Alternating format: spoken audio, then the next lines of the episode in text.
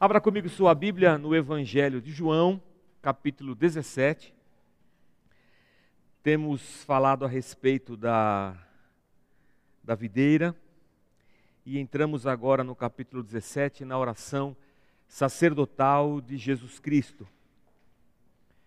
Lerei o mesmo texto da semana passada. Mas hoje vamos meditar, meditamos nos versículos 1 e 2 e hoje meditaremos no versículo 3 de João, capítulo 17, dos versículos 1 ao 5. Vai aparecer na sua tela o, o texto e você pode acompanhar conosco. Depois de dizer isso, Jesus olhou para o céu e orou: Pai, chegou a hora. Glorifica o teu filho, para que o teu filho te glorifique pois lhe deste autoridade sobre toda a humanidade, para que conceda a vida eterna a todos os que lhe deste. Esta é a vida eterna, que te conheçam, o único Deus verdadeiro e a Jesus Cristo, a quem enviaste. Eu te glorifiquei na terra, completando a obra que me deste para fazer. E agora, Pai, glorifica-me junto a ti com a glória que eu tinha contigo antes que o mundo existisse. Senhor, nós te agradecemos e que a tua palavra agora trabalhe, Senhor, em cada coração. Pedimos que o teu Espírito Santo, Senhor, nos visite a cada um, curando, restaurando, salvando, realizando, Senhor, a tua obra nós te louvamos e, apesar de mim, Senhor, que a tua palavra seja revelada aos teus servos. Eu clamo a ti, ó Deus, em nome de Jesus, o teu filho. Amém. Amém. Nós reservamos hoje o versículo 3 para nossa reflexão. Esta é a vida eterna. Que te conheçam, o único, o único Deus verdadeiro, e a Jesus Cristo a quem enviaste. Na oração de Jesus Cristo, ele nos diz que a vida eterna está contida no conhecer a Deus. Que conhecer a Deus é, é ter vida. E é isso que Jesus ora para que eu e você conheçamos a Deus.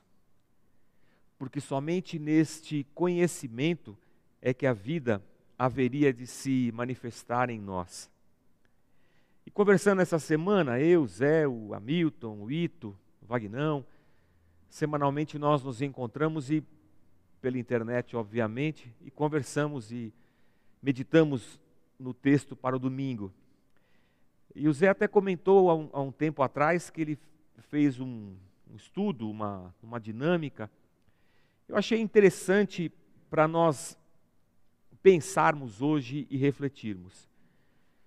É, se você conseguisse, sabe aqueles gráficos que a gente encontra no Excel e que a gente viu na escola, que eles chamam de gráfico de pizza? Se você nunca viu um gráfico de pizza, você já viu uma pizza. Lá em casa a gente pede sempre de oito pedaços, porque de 16 a gente acaba comendo muito, né? Então a gente compra sempre de oito. Você consegue ver na sua frente uma pizza de oito pedaços, eu estou enxergando. É lógico que eu tenho cabeça de gordo e é mais fácil para a gente enxergar essas coisas, mas olhe bem para uma pizza de oito pedaços. Se você pudesse dividir esses pedaços, ao invés deles serem uma pizza, cada um desses pedaços fosse o seu conhecimento de Deus. Então, dentre esses oito pedaços, a gente pode falar assim: olha, um pedaço eu diria que são as, as experiências que eu tive ao longo da minha vida. Um pedaço, eu diria que é, eu conheço Deus através das pregações. Um pedaço é eu conheço Deus por causa é, dos acampamentos.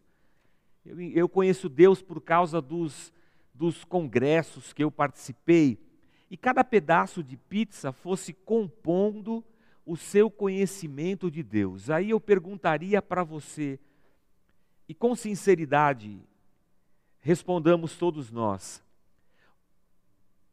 qual seria o maior pedaço, ou quantos mais pedaços teríamos na nossa pizza? É, de onde mais você conhece Deus? Você conhece Deus, mas dessa pizza, o que ocuparia mais espaço? Às, às vezes, às vezes, quando a gente está conversando assim, conversando com as pessoas e conversando, e, e às vezes dando aula e alguém levanta e pergunta, alguém faz algum, algum questionamento, é muito, é muito característico quando a pessoa fala assim, mas, mas não está escrito em algum lugar que, que é assim é assado? Mas não está escrito em algum lugar, ou seja, eu conheço a Deus porque eu, em algum momento da minha vida, eu ouvi alguma pregação, eu ouvi alguma coisa, e aí eu pergunto, mas não está escrito em algum lugar assim, assado? Ou seja, eu mesmo não, não li isso, não chequei essa informação, não anotei num caderninho. E o que a gente observa é que quando olhamos para esse gráfico pizza e pensamos, é, o que mais influencia no meu conhecimento de Deus, nós percebemos que é, são mais ações que não dependem de nós do que aquelas que dependem de nós. Nós somos mais passivos nesse conhecimento do que ativos. Digo isso no sentido de talvez nós tenhamos mais informações do que ouvimos do que informações do que nós buscamos de leitura, de estudo, de tempo gasto, buscando a Deus, conhecendo a Deus, em, em, em oração. Como é que é o seu gráfico de pizza? O que mais influencia o seu conhecimento de Deus? O que mais tem influenciado o seu conhecimento de Deus ao longo da, da sua vida? Porque Jesus diz para nós que conhecer a Deus, se, se conhecer a Deus é vida, então, quando nós conhecemos a, nós, nós conhecemos a Deus, nós somos introduzidos a, a um tipo de vida, a uma vida, que, que não está em nenhuma outra situação que não seja em Deus. Então, quanto mais eu conheço a Deus em espírito e em verdade, como é, Jesus diz na narrativa de João, quanto mais eu conheço a Deus, mais vida eu tenho, mais qualidade de vida. A gente tem dito muito de qualidade de vida nesses tempos. E qualidade de vida na alimentação. Essa semana eu fui ao médico e ela falou assim: que eu estou sedentário, acima do peso e, e por isso eu estou às portas de uma cirurgia. Aleluia. É, de, de varizes. Coisa de coisa de mulher grávida e de homem sedentário com sobrepeso. Então, ela, aí eu pensei, é, eu preciso de qualidade de vida. Eu preciso fazer ginástica, eu preciso comer mais legumes e, e verduras, diminuir a quantidade de carboidratos, eu preciso tomar mais sol para ganhar vitamina D. Qualidade de vida.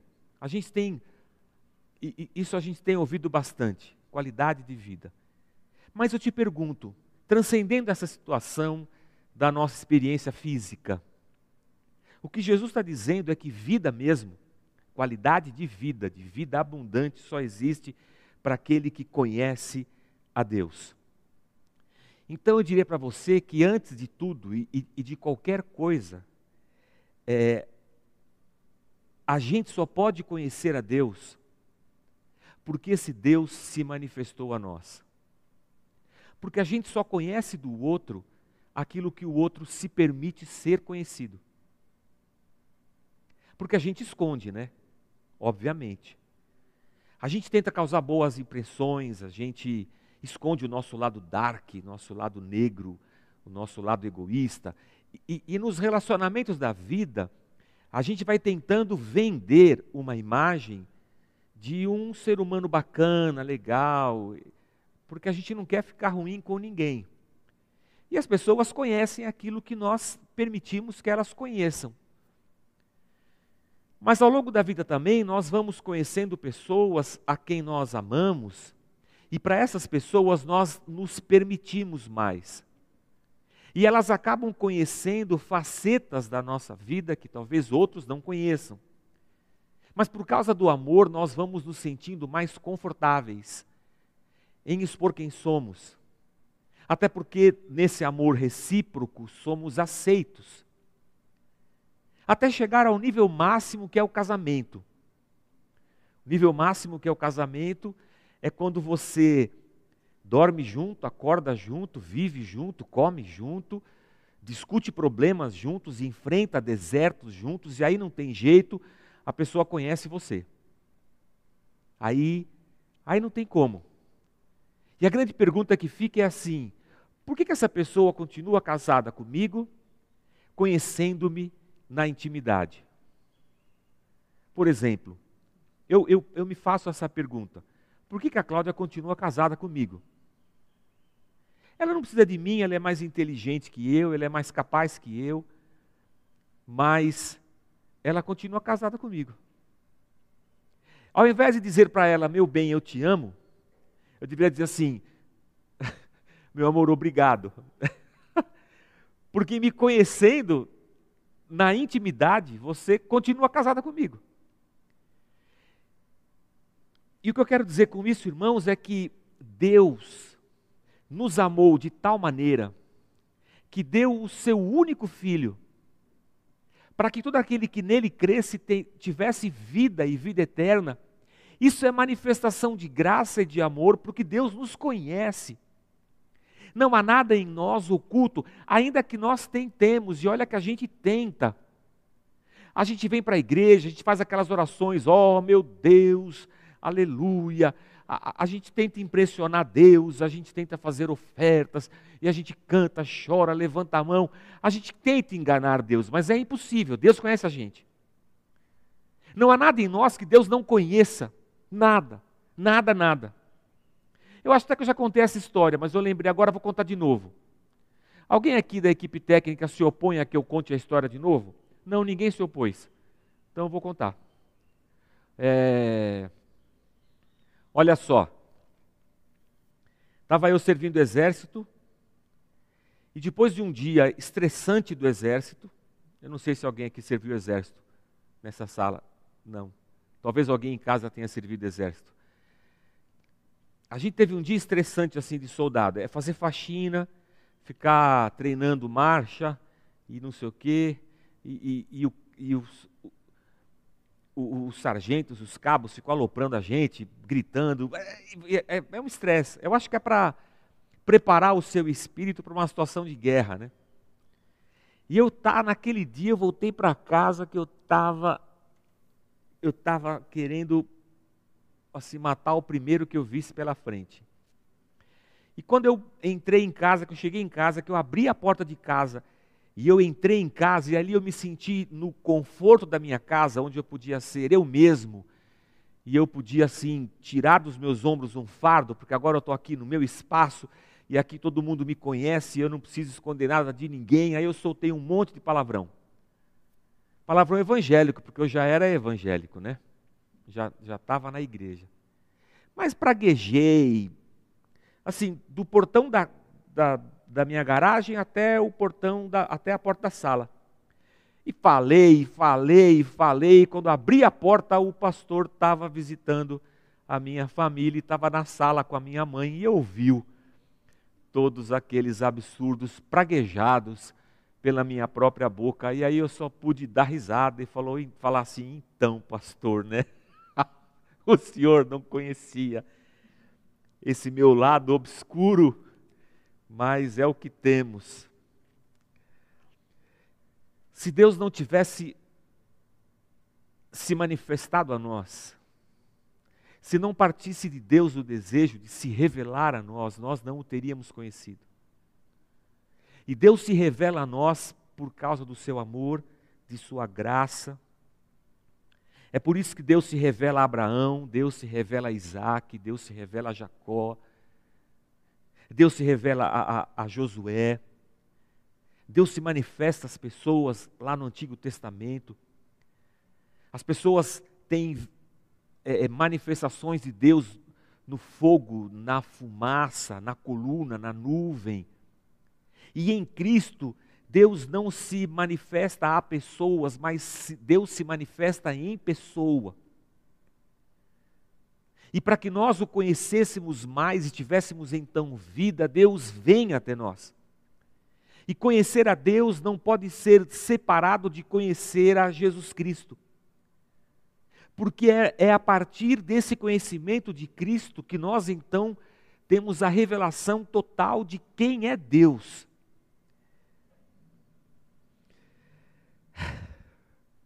A questão é que conhecer a Deus e conhecer a Cristo não é um conhecimento intelectual, não é quantidade de informação. Minha filha está fazendo cursinho, se preparando para os vestibulares. O Caio deve estar fazendo isso também. É, é, uma da, é, é uma fase bem angustiante da vida, quando você sonha com uma vaga numa faculdade como USP, como Unicamp, e você sabe que para entrar numa, numa escola dessa, você tem que é, ser muito inteligente, você tem que estudar demais, e, e, e, e eu acho um absurdo você, a quantidade de informação que um, um, um adolescente tem que enfiar na cabeça, coisas que ele nunca mais vai usar na vida. Eu não, não lembro de 90% do que eu estudei. Eu não lembro mais nenhuma fórmula de, de física, nem de química. Biologia eu lembro um pouco, porque teve a ver com a minha formação é, acadêmica, pelo menos a primeira que eu fiz. Mas é muita informação. E conhecer a Deus não é colher informações.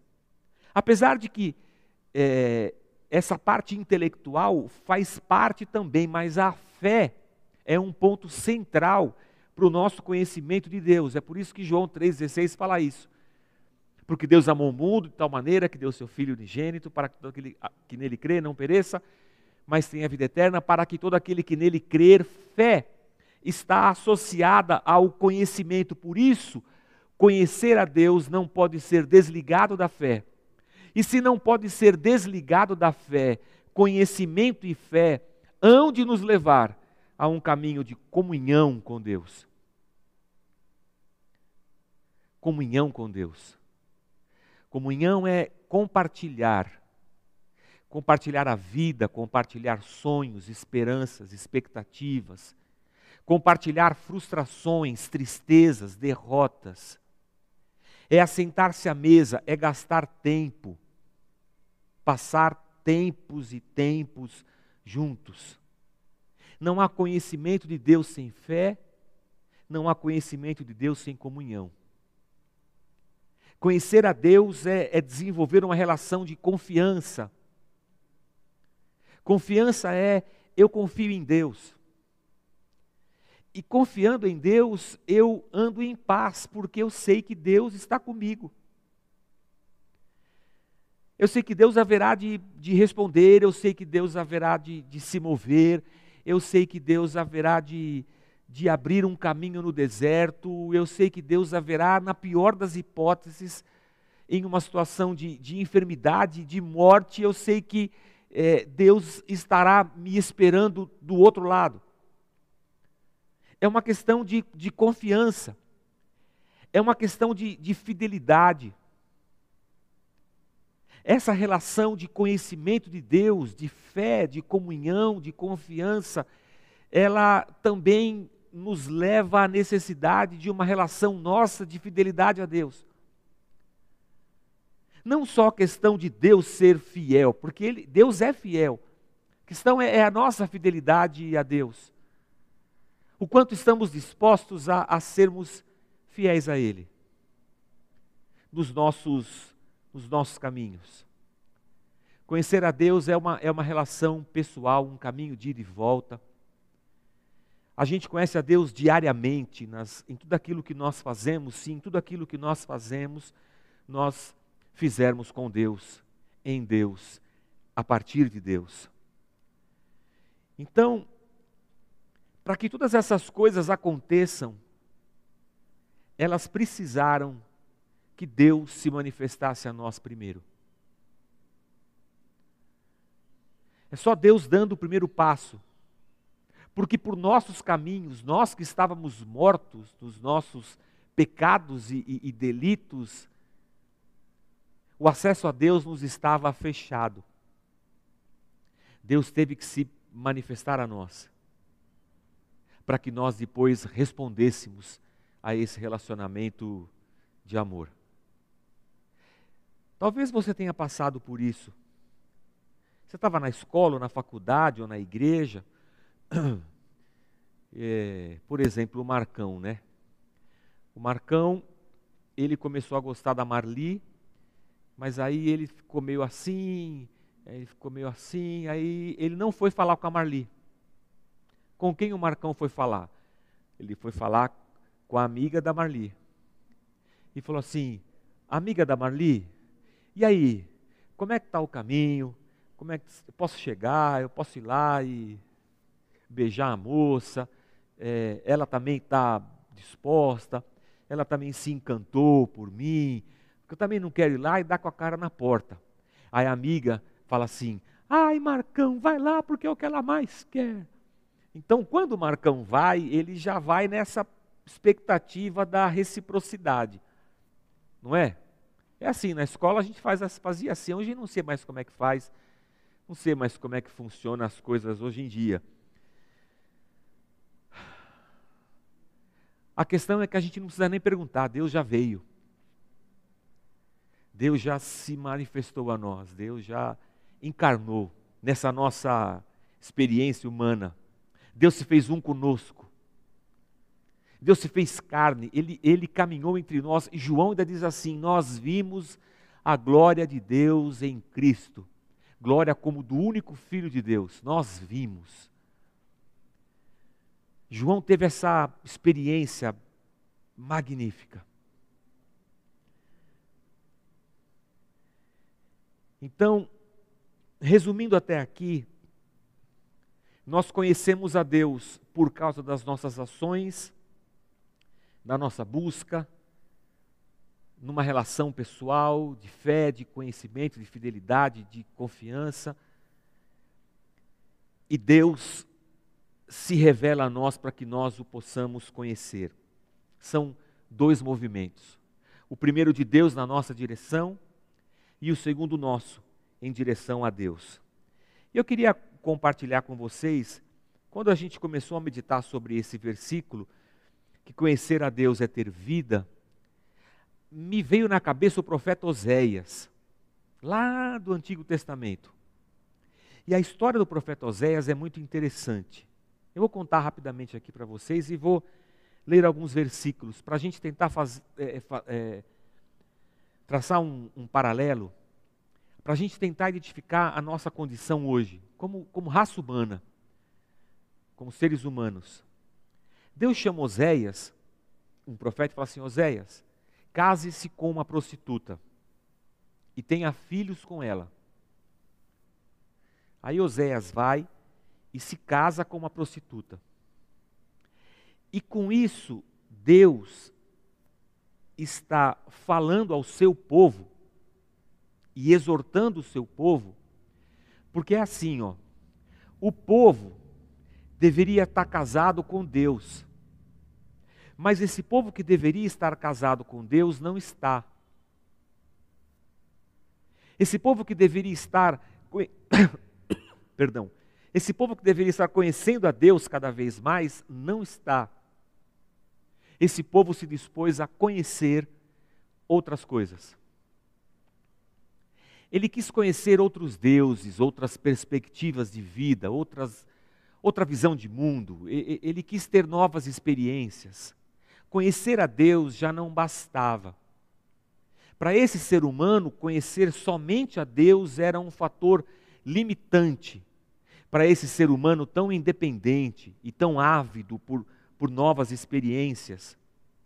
E aí em Oséias capítulo 4, versículo 6, Deus fala assim para Oséias: Oséias, o meu povo foi destruído por falta de conhecimento. Uma vez que vocês rejeitaram o conhecimento, diz o Senhor, eu também os rejeito como meus sacerdotes, uma vez que vocês ignoraram a lei do seu Deus, eu também ignorarei os seus filhos. Aqui, irmãos, fica ruim para o povo e fica ruim para os sacerdotes. Porque se está faltando conhecimento para, Deus, para o povo, é porque os sacerdotes também têm omitido esse conhecimento ao povo. Então Deus fala assim: o meu povo tem sido destruído por falta de conhecimento. Esse conhecimento que é conhecer a Deus e ter vida. Esse povo está se destruindo, esse povo está perdendo a vida porque, ao invés de me conhecer, tem tentado conhecer e tem conhecido outras coisas. É igual uma relação de casamento, em que o homem conhece a sua esposa, conhece o amor da família, conhece filhos, mas ele quer conhecer o amor de outras mulheres. Era isso que acontecia com o povo nos dias de Oséias. Eles conheciam a Deus, mas eles queriam conhecer o amor de outros deuses. E é por isso que em Oséias 4, versículo 1, fala assim: olha, a fidelidade e o amor desapareceram dessa terra. Parece que Deus está falando de nós hoje, mas é lá nos dias do profeta Oséias. A fidelidade e o amor desapareceram da terra, como também o conhecimento de Deus. Desapareceu o amor e as pessoas não conhecem mais a Deus. Só se vê em maldição, mentira e assassinatos, roubo e mais roubo, adultério e mais adultério. Oh, irmãos, parece que é hoje. Não se conhece mais a Deus, o que se conhece é maldição, mentira, assassinato, roubo, adultério. E aí Deus complementa e fala assim: ultrapassam todos os limites. Não há mais limite, Deus disse, para esse ser humano na busca por conhecer coisas que tragam a ele prazer. Porque conhecer a Deus já não é mais um prazer. E como ele faz a analogia, mandando Oséias se casar com uma prostituta, é como se o prazer da família e da esposa não satisfizesse mais o marido, ou o amor do marido não satisfizesse mais a esposa. E esse marido tem que se voltar para o outro lado e tentar encontrar satisfação em outras coisas. O ser humano, depois do pecado, que perde o seu conhecimento de Deus, vive a busca de satisfazer os seus desejos, conhecendo coisas. Conhecendo a bebida, as drogas, a prostituição, a corrupção, o poder do dinheiro, seja lá o que for. E aí Deus então diz para Oséias: Por isso a terra chora, e todos os seus habitantes desfalecem até os animais do campo, as aves do céu e os peixes do mar estão morrendo. Parece que está falando de hoje.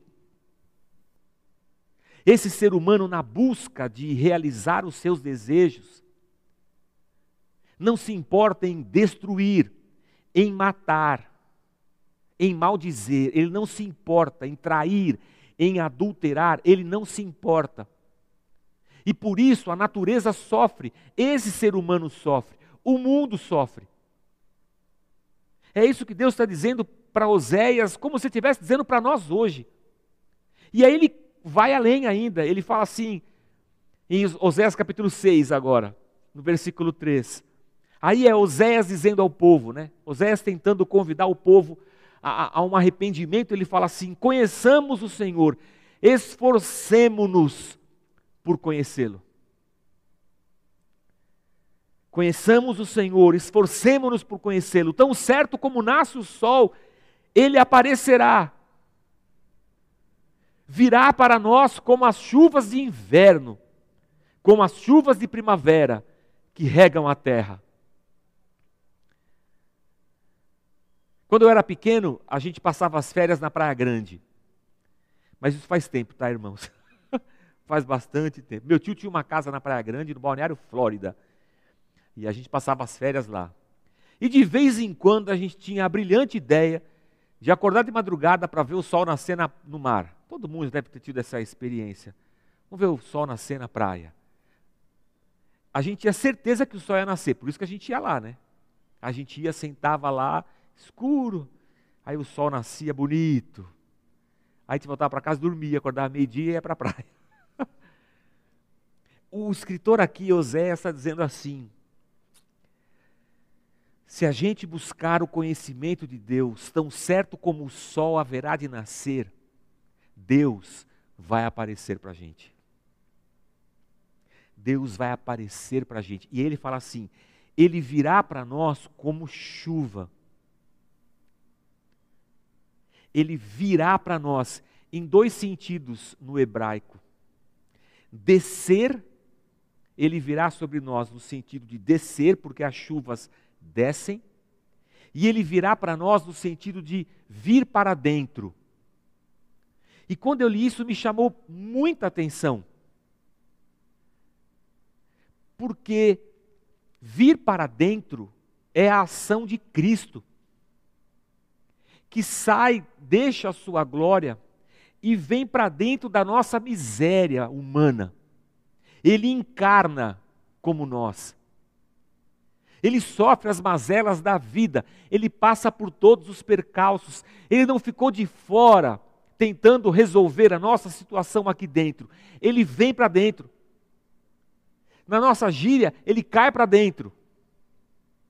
Ele experimenta a nossa finitude, ele morre como nós haveremos de morrer.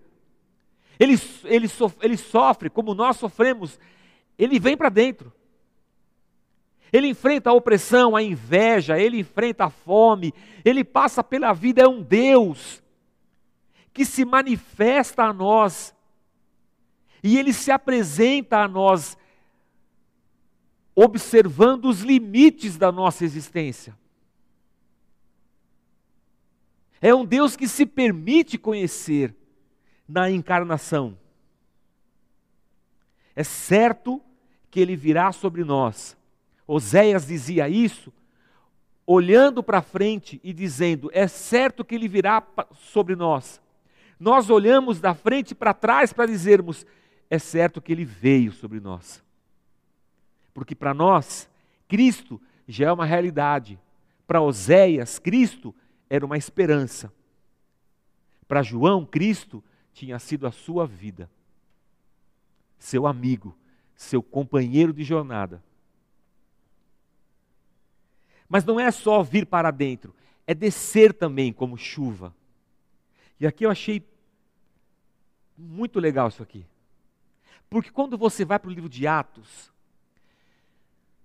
e você vai observar as narrativas da, da descida do Espírito Santo, do batismo com o Espírito Santo, como você queira, nas, nas quatro manifestações que nós temos no livro, do, no livro de Atos, Lucas, o escritor, usa esse termo, descida, desceu.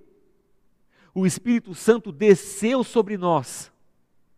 O que Oséias estava dizendo é que, se nós buscarmos conhecer a Deus, Deus virá para dentro de nós, Deus descerá sobre nós como chuva, e essa experiência nós já tivemos.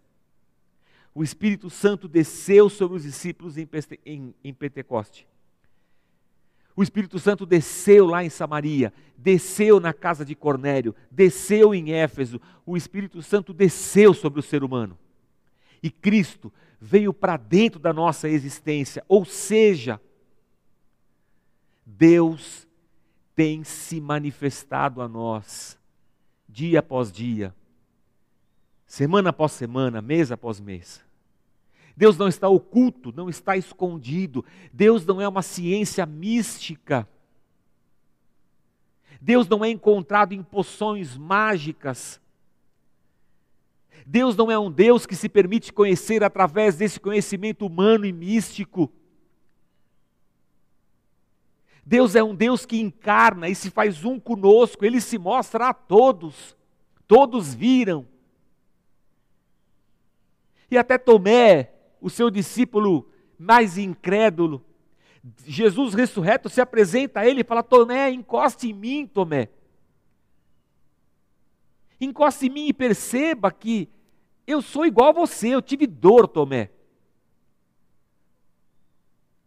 Eu orei no Getsemane, se for possível, passa de mim esse cálice. Tomé é nós.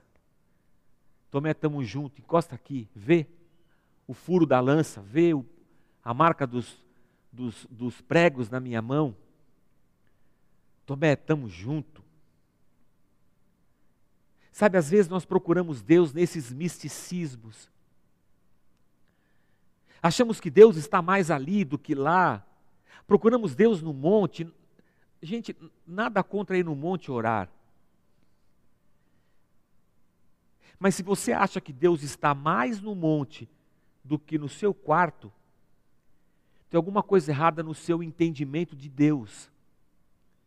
O Deus que se assenta no céu e a terra é o estrado dos seus pés, ele está em todo lugar igualmente.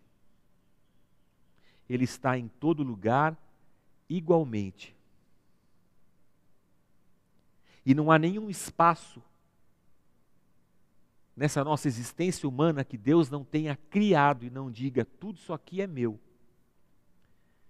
Mas nós buscamos por esse conhecimento místico e achamos que Deus se revela nesses misticismos. Seja do monte, a, a gente virou um, uma religião evangélica esquisita, cheia de crendices. A figa, o pé de coelho, Agora é a, a água. A água já tinha, tinha água benta. Eu lembro quando eu fiz a primeira comunhão, nós, para entrar na igreja, punha a mão na água benta e, e fazia o sinal da cruz. Agora a gente também tem água benta, só que ela fica no copo e a gente bebe. A gente tem a fita, a toalha, o sabonete, a fronha. A gente tem a arca da aliança, a gente tem o, o chaveiro com a mezuzá, a gente tem o, só falta gente colocar uma Bíblia, uma Bíblia atrás da porta para espantar mal, mal fluido, só falta isso. Porque de certo ela já está lá na estante, aberta no Salmo 91, para espantar os, os mal fluido, os mal fluido. Porque a gente acha que Deus está nesse misticismo, não, não está.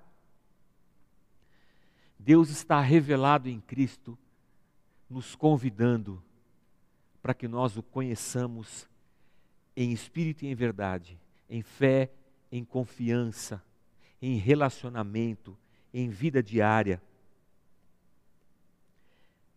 E eu queria chamar a tua atenção,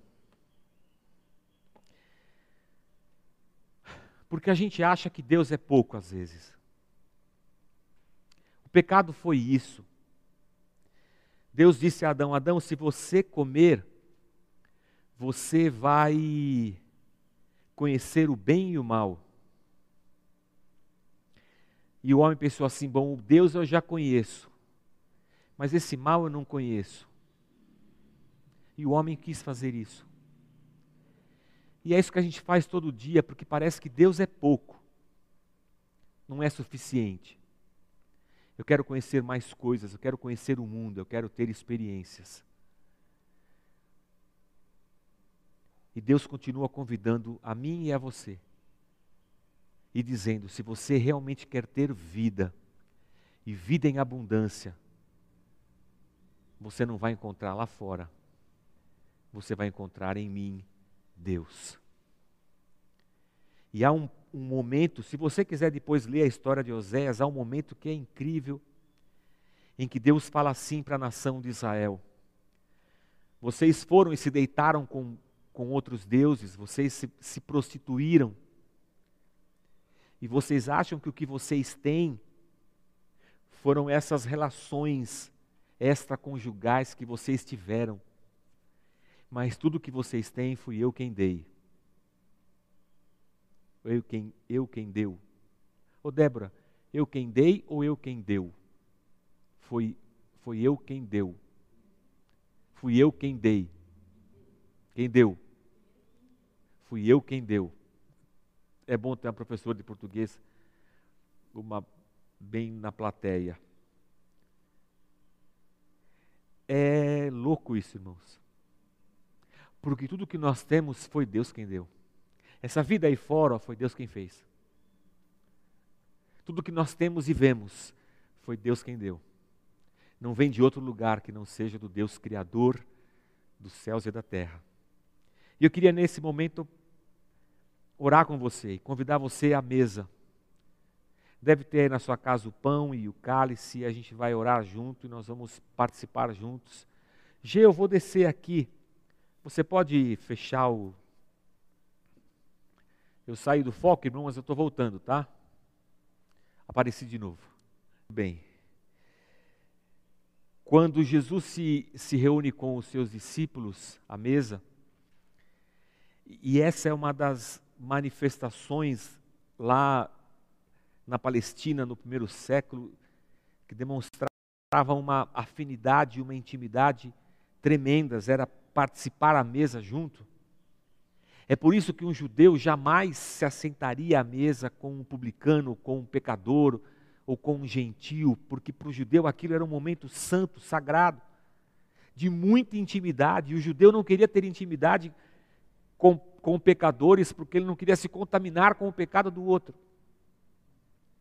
Mas é na mesa com os pecadores que Jesus vem e se assenta e diz: Eu não tenho problema nenhum em me assentar à mesa com você, porque a única maneira de você receber o que eu posso te dar é eu me assentando onde você se assenta, vivendo a vida que você vive, sofrendo o que você sofre, padecendo o que você padece, passando pela morte, mas ressuscitando. E hoje, assentados à mesa, em comunhão sincera com Deus, é que nós vamos experimentar mais e mais vida. E o meu desejo é que você aí na sua casa receba a vida. Ao comer o pão, beber do cálice, do corpo e do sangue de Jesus Cristo, que esse poder capaz de gerar vida invada o seu interior. Te livre dessa busca insana de querer conhecer tudo, mas não tendo nada. E coloque você na maior alegria que um ser humano pode ter: conhecer Deus e experimentar tudo o que Deus criou para nós e que a gente só consegue descobrir a partir de Cristo. Por isso que assentados à mesa, Jesus tomou o pão e disse: Esse é o meu corpo que é partido por vocês. E antes de eu partir o pão e orar, eu queria convidar a banda para vir aqui para frente. E nós celebrarmos juntos a mesa do Senhor. Enquanto eles estão se chegando, nós vamos orar. Pai, nós te bendizemos pela tua vida em nós, te bendizemos porque o Senhor se manifestou a nós, o Senhor se deu a conhecer. E nós só podemos te conhecer porque o Senhor encarnou no nosso meio. O Senhor se derramou na pessoa do Espírito. Por isso nós te conhecemos, Senhor. E agora, sentados à mesa contigo, Pai, na tua presença santa, eu te peço, Senhor, revela-te aos teus servos. Aquele Senhor que está com o coração apertado, cansado. Aquele que está ansioso, Senhor, desesperado Aquele que está sentado à mesa, Senhor, preocupado, doente, enfermo. Aqueles, Senhor, que estão conosco à mesa e têm enfrentado o fantasma da Covid-19, o fantasma do câncer. E que por isso vivem dias, ó Deus, de incertezas. Eu te peço, Pai, que sejam cheios de fé e de esperança. E que consigam, Senhor, nesses dias de trevas, confiar em Ti. Por isso, Senhor, partimos o pão, para nos alimentarmos da vida. Partimos o pão, Senhor, na certeza de que Cristo, Teu Filho, tendo morrido por nós, nos deu vida e vida em abundância. Por isso, Pai, em semelhança a Cristo com os discípulos, nós partimos o pão, que é o corpo de Cristo partido por nós. Seja esse momento, Deus, de bênção, de reflexão e da tua visitação na vida de todos nós, em nome de Jesus. Amém. Amém. Você na sua casa é, pode compartilhar o pão com a sua família enquanto a gente canta uma música. Ele. Não, não. É, é que vocês cantaram.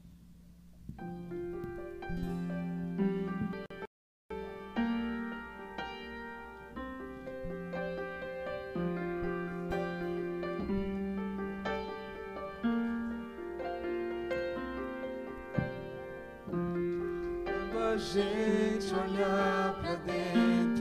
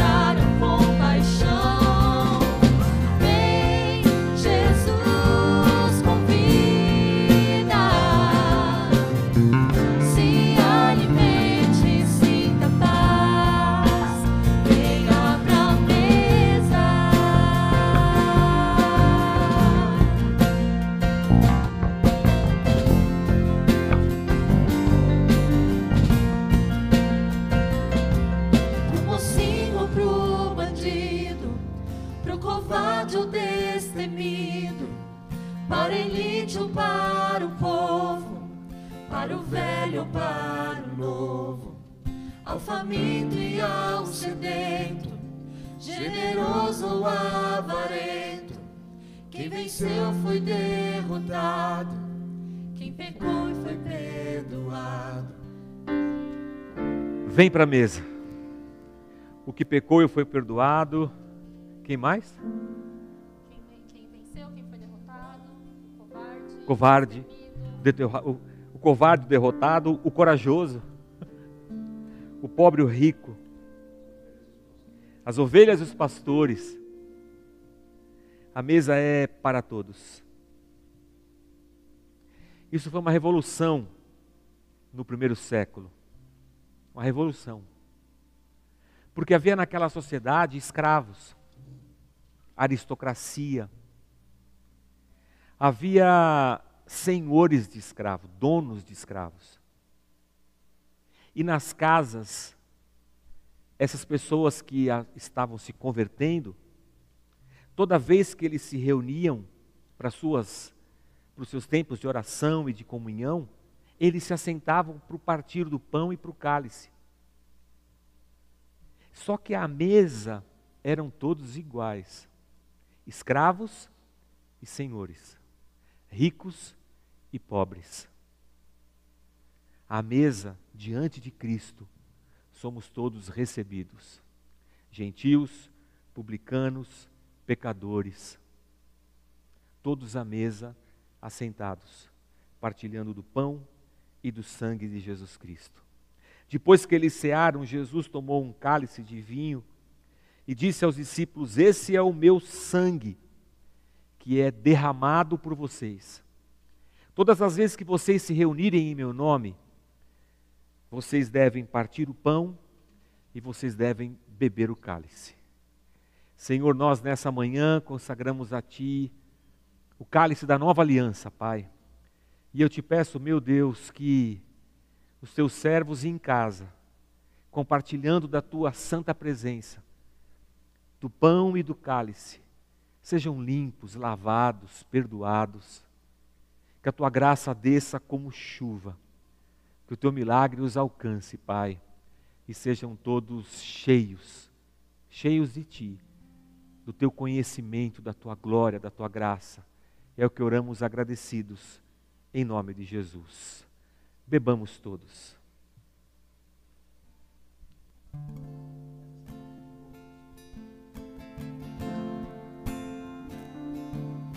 Mocinho pro bandido, pro covarde ou destemido, para elite ou para o povo, para o velho ou para o novo, ao faminto e ao sedento, generoso ou avarento. Quem venceu foi derrotado, quem pecou foi perdoado. Aos que sonham e aos que sofrem,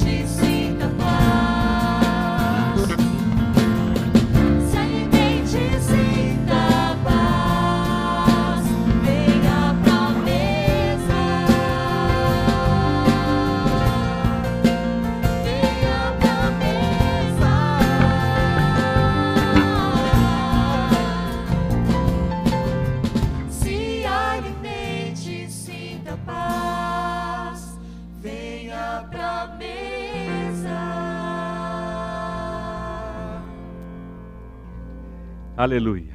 Deus te abençoe. Uma semana de graça, uma semana de, de bênção, uma semana de alegria. E eu espero uma semana de profundo conhecimento de Deus. A gente se vê terça ou quarta ou domingo que vem de novo. E não se esqueça, dia 17, a nossa entrega das cestas para as famílias e das sacolinhas para as crianças. Ajude a gente, participe conosco. Deus te abençoe e fiquem com Deus.